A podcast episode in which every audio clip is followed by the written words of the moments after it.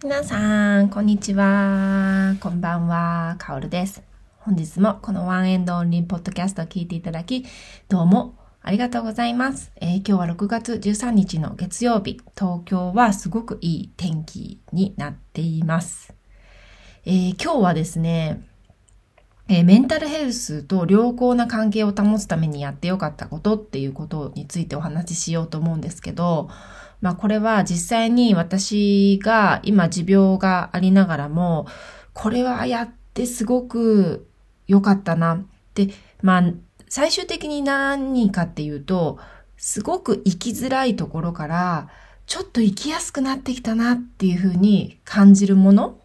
を紹介しようと思います。なので、あの、実際に持病があるなしに関係なく、なんか私って生きにくいなとか、なんかうまくいかないなーとか、もし思っている方がいたら、そういう方にも、あの、参考になればいいなと思って、え、お話ししようと思います。で、結構、あの、ピックアップしてみたら結構あって、悩んだんですよね。だから今回紹介する他にも、まだまだいろいろあるなっていうふうには思うんですけど、一応厳選したつもりで5位まであります。だから今回はちょっと長くなっちゃうので、3、4、5位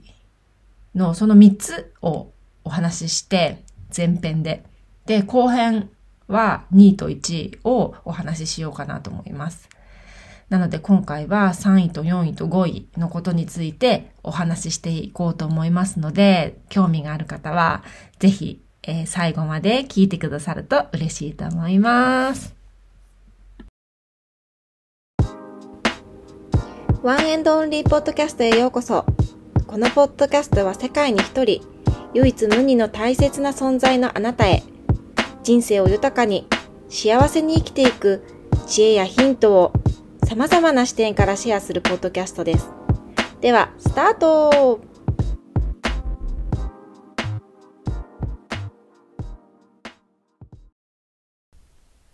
では第5位から発表していこうと思います。えー第5位はアロマセラピーエッセンシャルオイルにを5位に入れました。えー最近よくね、っていうかまあずいぶん前からいろいろなお店で売られてるので皆さんも1本2本持ってらっしゃる方も多いんじゃないかなって思うんですけれども私は実際にエッセンシャルオイルっていうものがをこう生活に取り入れて1年半ぐらいなんですけど本当にいろいろな時に助けてもらっているので第5位に入れました。でもしまだ使ったことがない方とかがいたらもしねこのエピソード聞いてちょっと使ってみたいなって思う方がいたら買う時のポイントなんですけれども、えーぜひですねオーガニックでピュアなものを使っていただきたいなって思います。例えばそれはどういうものなのかっていうといわゆるこう混ぜ物が入ってないものなんですよね。こうエタノールとかいろいろなもので、え希釈しているものがあるんですけどそれはエッセンシャルオイルとは言えないんですね。なので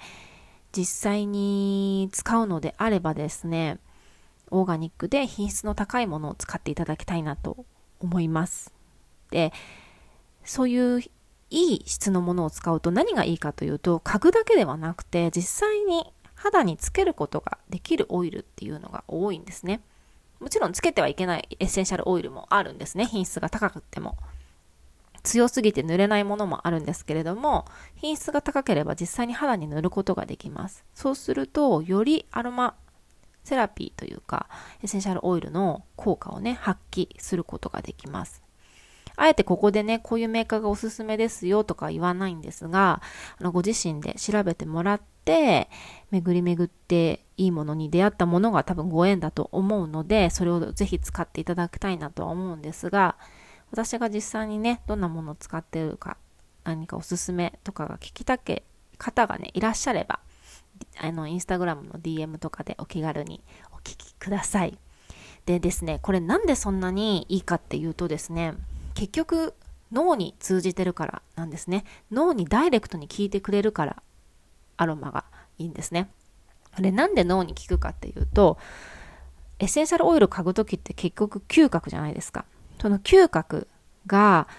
脳の大脳辺縁系っていう感情を司る部分とつながってるからなんですね。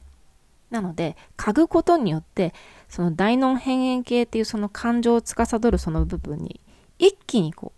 う、0. 何秒で匂いがいった瞬間にリラックスすることができるんですよ。これ科学的に証明されていることなんですね。なので、結果、感情が切り替えが上手になったりとか、脳の疲労を休めることができるっていうことなんですね。で、実際に私はどういう時に使うかっていうと、まあ、朝やる気がない時とかに、おすすめなのはペパーミントとオレンジとかを混ぜて、ディフューザーで炊く。そうすると、やる気のない家事だったり仕事だったりとかを、スイッチを勝手に脳が入れてくれて、自分が動き出すのを緩やかにプッシュしてくれるみたいな感じなんですよね。あとは、もう実際に私のパニック発作が起こった時に、このエッセンシャルオイルがめちゃくちゃ役立ってくれました。実際に。六本木にね、買い物に行った帰りの電車で、なんか、確かパニックコースが起こったか起こってないかちょっと覚えてないんですけど、まあ起こりそうになったんですよね。で、電車から降りてもちろん、もちろんお薬も飲んだんですけど、その時に、お薬が効くか効かないかドキドキドキドキしてる時って、パニック症の方だったらわかると思うんですけど、そういう特技があるんですよね。その時にアロマオイルを手に取って、手になじませながらそれを鼻で吸う。で、深呼吸しながら吸って、結局それで収まって家に帰ることができたんですよ。もちろんお薬の力も借りてるんだけれども、確実に自分をそのお守りがアロマオイルなので、これはね、本当に助かったんですよね。だからやっぱこういう自分が本当に困った時とかに、効果を発揮するものが、あ、本当に効果があるんだなっていうふうに思ったんですよね。で、これで、アロマってすごいなって思って。で、その発作の時に私が使ってるのが、あの、勝手にナチュラルザナックスブレンドっていうふうに名付けて、これ教えてもらったんですけど、ナチュラルザナックスブレンドっていうふうな感じで、あれは何だろうな樹木系のものとラベンダー系のものとかをまあミックス、3つぐらいのエッセンシャルオイルをミックスして、それを手にすり合わせて嗅ぐんですけど、そのいわゆるザナックスって、ベンゾ系の抗不安薬とがザナックスって、多分海外ではザナックスって言ってるんですけど、それなんですよね、いわゆる。抗不安薬なんだけど、それをアロマオイルでナチュラルにナチュラルに作ったもののブレンドこれが本当に私の大切なお守りです。なので、外出先とか、まあ、外出先じゃなくても、家でもなんかリラックスしたい時とか、緊張する時とか、こういうのを書いて、あの、リラックスしたりしています。では次、第4位です。タラララン。第4位、運動です。運動です。え主にですね、私はウォーキングと筋トレをやってます。で、ポイントとしては、ストイックにやらないっていうことですね。ウォーキングも筋トレも、いわゆる習慣になるまで、特にウォーキングはすごく時間かかったんですよね。結構ウォーキングってハードル高くないですか？私ほんとハードル高かったんですよね。わざわざなんか外に行くっていうことが。だけど、やっぱり午前中に、午前中がやっぱいいらしいんですよ。午前中に5分でもいいから、外に出て歩くとセロトニンがもうバンバン放出されるらしいんですよね。セロトニンっていわゆる幸せホルモン。皆さんも聞いたことあると思うんですけれども。で、さらに自然の中を歩くとさらに OK っていう感じですね。私はこれを、え、やってみて、無になれるというか、ん、ウォーキングはやっぱりすごくいいなって思いますね。あと、明らかに気分の転換になる。わかりやすく気分が転換される。ので、ウォーキング。あと筋トレなんですけど、私は週に3回とか2回とか、負担にならない程度に、しかも1日4分とか、そんな感じなんですけど、毎日全然やってないんですが、これもね、いいですね。結局何にいいかって、やっぱ脳にいいんですよ。脳にいい。脳って、もうずっと脳が出てきてるんですけど、結局脳なんですよ。全部脳なんですけど、一つのことにしか集中できないですね。で、筋トレやってる方だったらわかると思うんですけど、筋トレやってる時めちゃくちゃきついじゃないですか。うっ、うんみたいにやってる時に、あ、明日あれ間に合うかなとか、あ、あれをやってなかった、あれは大丈夫かなとか考えてる暇ないぐらい筋トレってきついじゃないですか。だから、その一つのことにしか集中できない時間が4分でもあるだけでも、全然やっぱり違うらしいんですね。まあ、いわゆるそれもマインドフルなのかもしれないんですけど、やっぱり、あ、こう、気分転換っていうか、ちょっとスイッチを入れるときに、運動っていうのはやっぱすごく良くて、この今、ポッドキャストを撮る前も、背筋を鍛える えー、筋トレを4分やってから、このポッドキャストを撮ってるんですよ。なんかね、いいんですよね。なんかスイッチが入って。だから夕飯作る、だらける前に筋トレを入れたりとか、なんか自分が負担にならないところで、えー、私はこの運動っていうものをやっています。皆さんも運動いかがでしょうか？もしね、こういう運動おすすめですよとかあったら、ぜひぜひ教えてくれると嬉しいです。はい。では、3位。3位。じゃらん。推し活です。推し活。皆さんは推しメン、推してる人っていますか、まあ、私が推してるのは、いわゆる、いわゆるというか、アイドルの BTS、バンタン少年団さんなんですけど、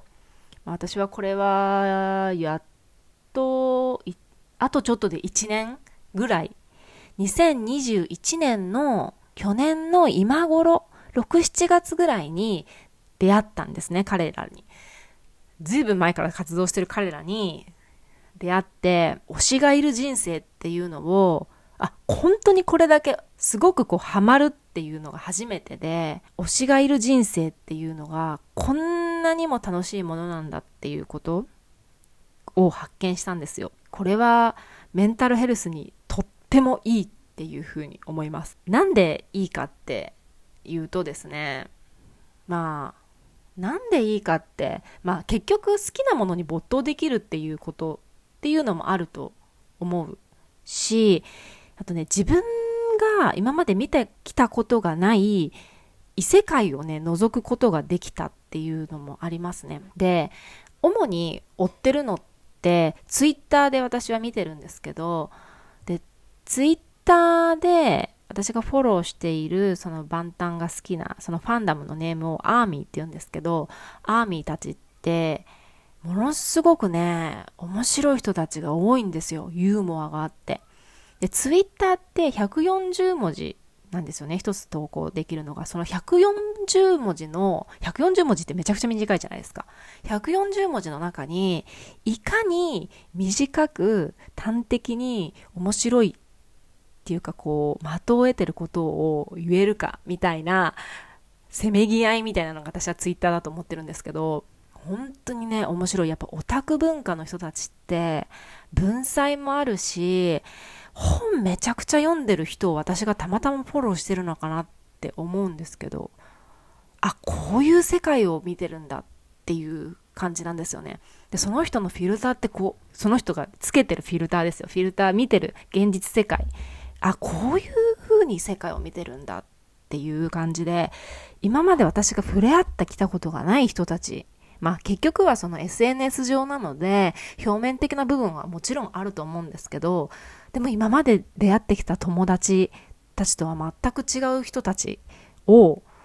と出会えたっていう感じなんですよね。まあそれがまあ推しとどうつながるんだっていうことなんですけど、まあ、結局推し活って本当様々で、正解不正解は本当全然なくて、推し方って本当それぞれなんですよね。で、私が推し活で一番いいなって思ってる点がですね、こう自分が普段こう見てる現実世界に推し活をどう投影してるかが私の楽しいポイントでもあるんですね。これどういうことかっていうと、例えばスキャンダルとかが出たりとか、まあ、ネガティブなものだったり、ポジティブなものだったり、いろいろやっぱり推し活してるとあるんですね。で、自分の人生をその推しに全部投影してしまう人っていうのはスキャンダルが出たりネガティブなものが出たりポジティブなものが出たりしたとしても自分の人生を全部そこにこう投げ入れてしまう人っていうのが結構いるんですよね。なんだけれども、自分がどういうふうに推しを見ているんだろうっていうのを、フィルターをどういうふうに推しに投影してるんだろうっていうことで、自分がね、どういう思考をしてるのかっていうのもわかるっていう。口で説明するのがちょっと難しいんですけど、なんかそういうポイントもあって、で例えばそういうネガティブな情報が出た時にも、ああ、この人はこういうふうに捉えるんだ。ああ、でも私はこういうふうに捉えるな。とか、なんかそんな感じで、いろいろな感じの思考から、視点から推しをね、こう、推し活を進めていくっていう。なんかね、独特な世界なんですけど、まあ、あとまあ、純粋に楽しい時間が増えるっていう感じですね。没頭して楽しい時間が増える。まあ、そこが推し活のポイントかな。よかったな。メンタルにいいなっていうふうに思っています。はい。では今日は5位、4位、3位で発表しました。5位はアロマセラピー。4位は運動。3位に推し活を入れてきたっていう感じでした。では、前編はここまでです。次回は後編2位、1位を発表していこうと思いますが、1位は皆さん何だと思いますか？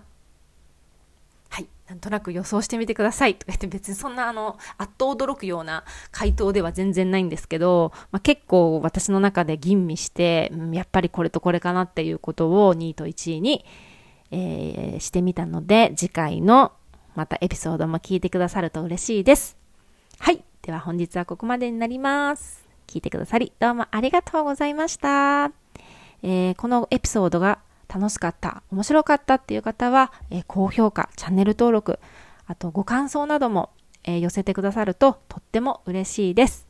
あ、レビューもぜひぜひお待ちしております。Apple Podcast からでしたら、レビューを書くことができますので、とっても励みになります。よろしくお願いします。では、次のエピソードでお会いいたしましょう。さようなら。